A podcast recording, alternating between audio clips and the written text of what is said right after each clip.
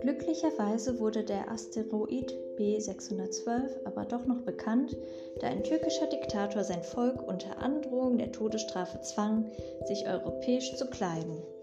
Der Astronom wiederholte seinen Vortrag im Jahr 1920 in einem sehr eleganten Anzug, und diesmal waren alle seiner Meinung. Diese Details und die Nummer des Asteroiden B612 habe ich euch nur mitgeteilt wegen der Erwachsenen. Erwachsene lieben Zahlen.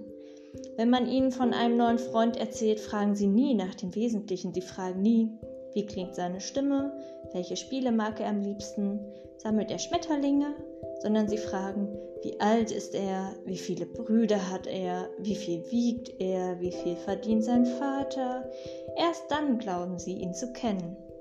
Wenn ihr den Erwachsenen sagt, ich habe ein schönes Haus aus roten Backstein gesehen mit Geranien vor den Fenstern und Tauben auf dem Dach, dann können sie sich dieses Haus nicht vorstellen.